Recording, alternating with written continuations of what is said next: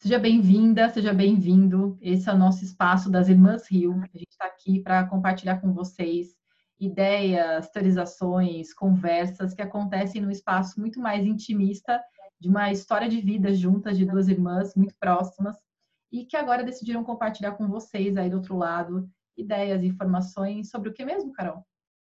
Sobre tantos assuntos, a gente poderia gravar horas e horas de vídeo falando sobre tudo e qualquer coisa. Mas a gente decidiu então falar sobre temas que estão muito na nossa formação, na nossa atuação. No meu caso, mais voltado à comunicação aprendizagem, no caso da Carol, mais voltado para inovação, para pensar diferente, pensar fora da caixinha. E nesse primeiro vídeo, a gente vai falar muito sobre não ser só de um universo. Nós duas somos de universos que são acadêmico, corporativo, um meio termo disso tudo.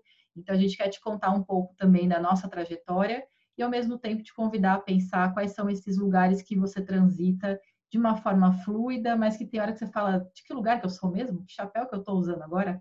É assim que você se sente, Carol? É assim, eu acho que quando a gente se apresentar e a gente falar um pouco da nossa trajetória, vai ficar bem claro isso, né? Que é muito difícil colocar um, um chapéu só de uma vez é, em toda a nossa história. E aí, para começar a contar, nada melhor do que trocar de papéis. Então, eu vou contar um pouquinho sobre a Carol e a Carol um pouquinho sobre mim. E aí, Carol, você complementa, tá? Se eu esquecer de alguma coisa, okay. vai que, né? Esqueci de alguma coisa. Essa não pode falar demais. Então vamos lá. Primeiro que a Carol é a minha irmã zona do coração mesmo. Ela é minha irmã mais nova, claro, super tá evidente. É muito mais, mais nova, nova, mas assim, ó, muito mais nova.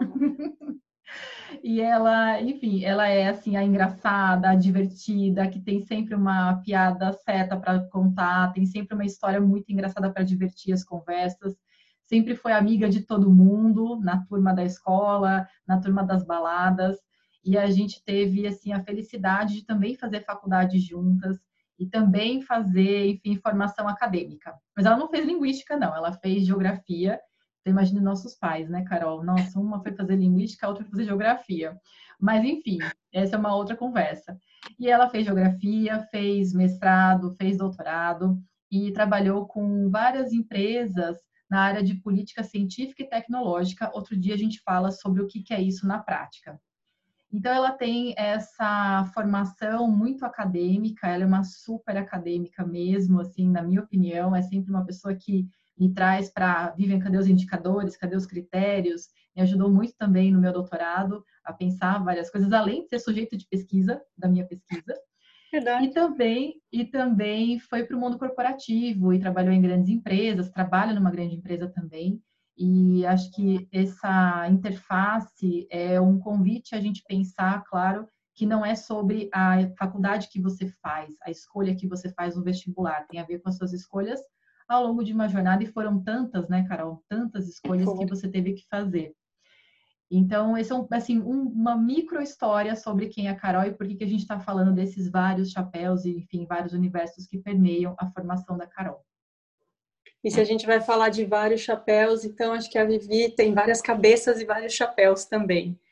A, a Vivi, ela é, para mim, ela sempre foi, a, ela foi a minha primeira professora e talvez a professora mais querida, apesar que a mamãe também é professora. Mas a Vivi é professora, é empresária, é mãe. A Vivi tem uma formação muito sólida também na área acadêmica, né? Ela é linguista de, de formação, fez mestrado, no meio do mestrado já pulou para o doutorado direto, né? Porque tem, tem, tinha o conteúdo de pesquisa para isso. Um, trabalhou bastante tempo, tem bastante tempo em empresa, depois trabalhou para montar a sua própria empresa e hoje batalha em tantas frentes de, de atuação e sempre com com muita qualidade e com muito conteúdo, que eu acho que isso é o mais, o mais interessante. A Vivi, é, se a Vivi falou que não existe Carol, não existe Vivi sem Carol, não existe Carol sem Vivi.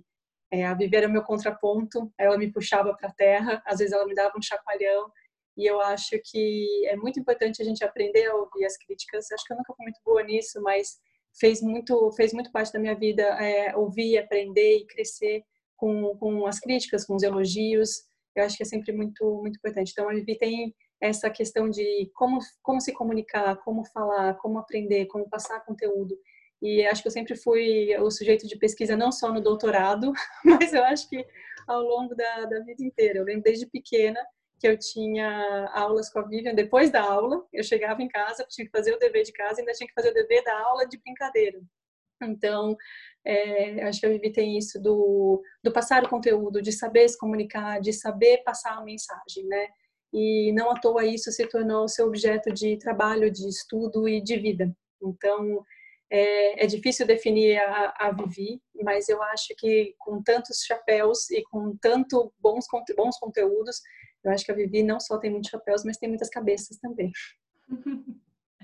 Não, e é interessante te ouvir falar, porque também tinha esse contraponto, né? A gente sempre foi, de certa forma, assim, muito diferente, a gente tinha muita afinidade ao mesmo tempo. Então, a Carol levava a vida com mais leveza, com um pouco mais de tranquilidade em relação a muitos aspectos que eu era, assim, né, queria cumprir as coisas e fazer direitinho. Acho que até hoje em dia deu uma invertida nessa história, é. sabe? É. Acho que eu sou meio desfocada, meio viajandona, assim, às vezes, e ela foi, vive, né? Vamos focar aqui para fazer esse vídeo, por exemplo, né? Então, é, é gostoso ver como é, os rótulos não nos caem bem, acho que não só para nós, né, Carol? Para as pessoas em geral, os rótulos não caem bem porque eles reduzem a gente e a gente tem muitas facetas mas acho que é legal a gente é, contar um pouco da nossa história para você também conhecer um pouco sobre nós e ao mesmo tempo é, ver como não dá para a gente ficar só assim, ah, então você fez uma formação acadêmica, você é acadêmica. Ou, ah, não, fiz toda a minha carreira no mundo corporativo, eu sou corporativa e não tenho nada a ver com o mundo acadêmico. São universos que se conectam. E eu queria até te perguntar, Carol, você que trabalha muito com é, pesquisa científica no ambiente das empresas, né? Você vê que isso realmente faz sentido, né? Essa conexão do mundo corporativo com o mundo acadêmico.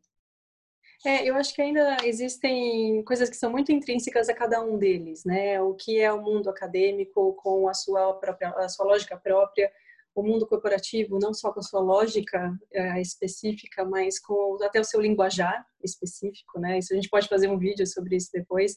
Mas eu acho e que existe... Tem no Academiquez também, né? Título que não tem dois claro. pontos de doutorado, cara, não é título. é, e eu acho que tem, tem o seu linguajar próprio para cada um desses mundos, né? E, e conseguir traduzir um para o outro, porque eles se complementam, eles não são mundos separados, eles são mundos que se complementam e que eles interagem e que ao longo da nossa vida a gente pode permear um ou outro, a gente não precisa é igual o jogo da vida, que você vai ou para o mundo acadêmico ou para as outras profissões. Você sempre pode uh, circular entre esses dois mundos, né? Então, acho que ainda tem, tem bastante barreira, mas eu acho que essas coisas deveriam ser mais integradas. Agora, eu não sei se você vê que essa barreira é ainda maior é, no Brasil do que fora do Brasil, que a Carol está é, com, tá com uma experiência fora do Brasil há dois anos, né, Cá? Então, não sei se você, é, não sei se você vê se essa barreira ela realmente é algo meio geral ou se é algo mais forte, enfim, pela tua experiência, né, Brasil ou Estados Unidos, como é que você vê isso? Eu não sei, eu acho que tem o mundo acadêmico e o mundo corporativo eles são diferentes. Eu acho que existem formas de você tornar esse exatamente o que eu estava falando do caminho, de você permear o caminho e de uh, passar de um para o outro. Uh, existem mecanismos que são que funcionam melhor aqui. Então, de você ter uh, anos sabáticos de professores passando um período na, na, na empresa, de pessoas, cientistas das empresas indo para a academia. Então, você tem essa, uh, essa, você transita entre, entre os mundos. Tem mecanismos que possibilitam isso. É, tem aberturas para os professores terem as suas próprias empresas. No Brasil também tem isso, com, aí não entrando muito nos detalhes, mas tem isso com a, com a nova lei da inovação, mas eu acho que ainda são coisas que precisam ser exercitadas, porque está muito mais é, numa muito mais enraizado em conceitos que a gente tem de onde cada um pertence do que de fato é, só criação de mecanismos. Automaticamente você não consegue fazer com que essas coisas sejam mais fluidas. E eu acho que é, você falou dos rótulos e eu acho que tem muitos, muito, muitos outros rótulos que vão além do que é o acadêmico e o que é o, o organizacional. Acho que também tem dentro do organizacional tem o que é o técnico, o que é o administrativo, o que é o suporte, o que é a área core, o que é a área de apoio, né? Uhum. E inovação tem tem diferentes percepções em diferentes empresas, né? Trabalhando com diferentes empresas, eu vejo que tem diferentes olhares para isso, né? Mas é, você que trabalha com treinamento, como que você vê isso? Porque treinamento está ligado a RH e o RH está se reinventando, né? Então, como que você vê? Porque tem isso, né? Quais são os rótulos que você tem que vencer também lá dentro? Uhum. É, e é interessante porque na área corporativa eu sou às vezes dita como muito teórica, muito conceitual e assim existe um valor pelos títulos, pela formação acadêmica, mas às vezes é um, um valor assim, ah, talvez não seja para certos públicos. Tem uma, uma certa questão assim nesse sentido ainda que eu não me ache muito acadêmica, porque na área acadêmica não sou muito acadêmica. Se a gente for olhar é, assim, índice de produtividade, acadêmica. né? Assim. É, produtividade, publicação, participação em congresso, essas coisas. Mas eu acho que tem uma coisa que torna a gente muito acadêmica e muito teórica, que não é só o quanto que a gente publica de artigo, é como a gente pensa. Que a gente tem que é, fazer toda a revisão bibliográfica, para conseguir chegar numa conclusão. E às vezes a, o tempo da empresa é assim: me fala o que você quer fazer primeiro uhum. e depois você me fala como que você chegou nisso. Não, não é. importa saber quantos autores você leu para chegar nisso, é, quantos trabalhos você estudou para chegar nessa proposta. Não, eu quero só a proposta. Então, uhum. eu acho que é a construção do, do, do pensamento, o como a gente aprendeu a, a organizar as nossas, a, as nossas linhas de pensamento que às vezes nos torna muito, muito acadêmica. Eu vejo isso é. como eu escrevo um e-mail, que os meus e-mails são ridiculamente, eram ainda mais, é, mas eles eram ridiculamente longos. E falaram, cara, põe bullet. Aí eu falo, bullet? então, mas isso, isso aí é para Viva, isso aí é, é para VRS. Mas uh, dos rótulos do que você tem que vencer. É, eu, o que eu acho interessante do que você falou é que, assim, né, é, eu, eu, eu, fico muito nessa, nesse exercício de fazer um diagnóstico do que é preciso para a empresa, para pensar numa solução. Eu não tenho essa cabeça de produtizar tudo e replicar isso muitas vezes. Então, acho que tem muito a ver com esse pensamento científico. Tá, qual que é o problema? Vamos criar uma hipótese, vamos testar, experimentar, ir atrás dos autores e tal. E um cuidado em referenciar os autores. Eu e a Carol, gente, a gente faz referência até na piada. Tipo, a gente tá conversando assim, não, que o fulano contou aquela história, a gente não se apropria da história alheia, entendeu? Então... E se então apropriarem da nossa, isso, cara, é crime de morte. A Carol, especialmente. Então, Não é, esqueci, é... é... que o Lucas contou aquela história que era minha. e ela ficou pé da vida. Mas, assim, o fato é esse: a, a, gente tem essa. No fundo, quando a gente faz uma faculdade, a gente não se atenta a isso, mas a gente aprende uma forma de pensar. E ir para o mundo acadêmico significa entender o pensamento científico. E ele permeia muito a nossa vida. A gente às vezes tem que sair um pouco disso. Eu tive momentos que eu falei, gente, me tira esse jeito acadêmico de agir com as coisas, porque tem hora que ele me deixa realmente menos ágil, me deixa, né, querendo um monte de teorias e um monte de livros para poder achar uma solução que podia ser mais rápida. Mas por outro lado, eu acho assim, é, é uma coisa que não dá para escapar, né, Carol? Assim, tá, tá meio que nas entranhas, não, não sei. Então, eu tenho o exercício de ficar cada vez mais leve, prática, mas ao mesmo tempo me pego nessa, nessa conexão aí com a área acadêmica. Agora, é, às vezes eu tenho certeza, um não sei você, eu tenho certeza de, assim, eu não, eu não conseguiria ficar também só na área acadêmica. E não consegui já na época da graduação, queria estar sempre com o pezinho do lado de fora da Unicamp. Então, acho que você também sentia isso, né? Como é que eu, como é que eu transporto eu... isso para a sociedade, né, de alguma forma? É, eu acho que eu talvez tenha escolhido. A, a, eu, eu, gosto muito de ter feito é, geografia, acho que foi super importante para mim, mas às vezes eu fico pensando, cara, eu, eu queria trabalhar em empresa. É, eu acho que toda a minha formação acadêmica, eu sempre quis, é, até por falar de inovação, a inovação é, ela, ela acontece quando ela é implementada de fato. Senão ela é uma boa ideia, ela é uma, uma boa invenção, né? Então, assim, para se tornar inovação mesmo, precisa ser aplicado. Então, eu sempre quis é, aplicar isso. Então, eu sempre quis trabalhar com inovação. Então, é, para mim, eu, eu, sempre tive o pé em duas, cada, é um pé em cada canoa, assim, de pensar que eu estava fazendo toda a minha formação acadêmica, que eu gostava muito, assim, acho que foi extremamente importante toda a minha formação, mas eu sempre estava querendo ir para a empresa. Então, para mim sempre foi isso. Para você, é, você começou como revisora de, de artigos e de textos e acabou entrando nesse mundo de, de cursos, né? É, e foi por um acaso, né? Uma professora não podia ir dar um curso numa empresa, e aí disseram, vai lá e dá um curso de redação de textos corporativos. E eu já revisava um monte de textos, materiais didáticos, produzia material didático, acabei indo dar essa aula e nunca mais deixei de dar aula nas empresas. Então, eu sempre disse que eu não queria ser professora de escola, e por isso não fiz letras, que tem a licenciatura, fui fazer linguística, que é bacharelado, e aí me vi professora e amo ser professora, é a minha essência, assim, ser professora ensinar as pessoas, sempre foi, né, desde pequena mesmo, dando aula para minha irmã.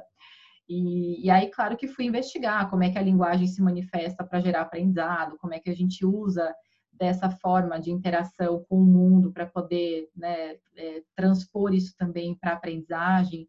É, mas de toda maneira, acho que assim é sempre legal a gente revisitar as nossas histórias. Para você que está ouvindo, a gente também tenta revisitar a sua história para ver quantos chapéus você tem e que um só não te define e quão complexas são as nossas escolhas e jornadas aí ao longo da nossa carreira.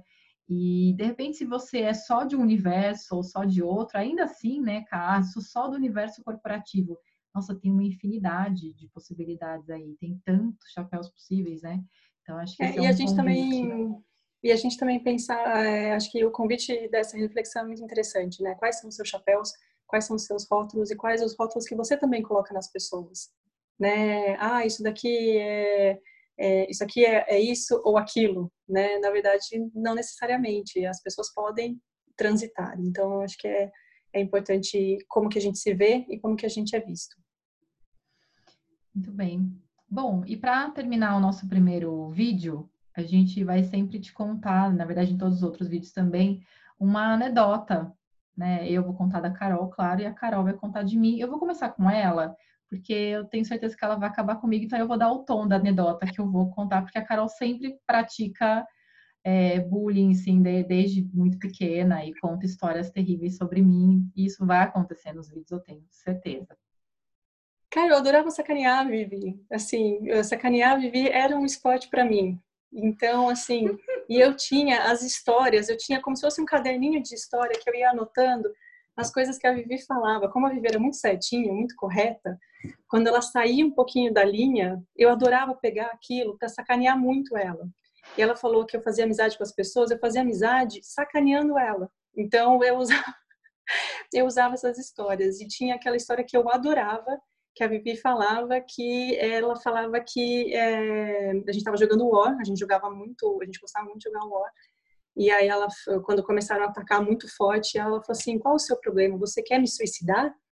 E eu adorava contar essa história para as pessoas.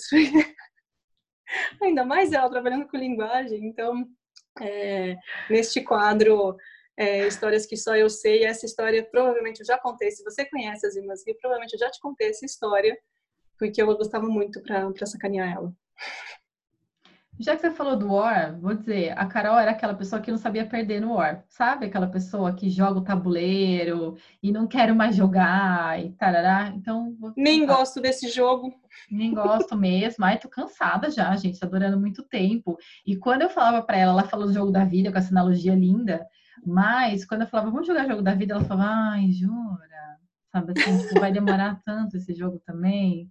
Então, anedotas, aguardem, que teremos várias. Aguardem. Cada fim de episódio tem uma queimação de filme por aqui. Queimação autorizada. Não, e nem, nem a, a gente nem ensaiou o que vai dizer. Então, assim, vai, vai rolar BO depois. A gente vai parar de gravar aqui, vai rolar uma, uma conversa aqui de mais meia hora para entender essa anedota aqui que foi contada, tá, gente? Aí é a gente vai para o outro canal da Vivi, para o lado B, para poder contar Lado o B que aconteceu depois que a gente terminou de gravar. Exatamente. A gente faz um episódio especial das irmãs. Ótimo. Bom, é isso, gente. Aguardem novos vídeos em que a gente te conta, então, nesse espaço intimista, sobre teorias, conversas, ideias e tantas outras divagações. Né, Carola? E fale vocês sobre os seus chapéus, sobre os seus rótulos e conversa com a gente. Te esperamos. Até Beijo. mais. Beijo.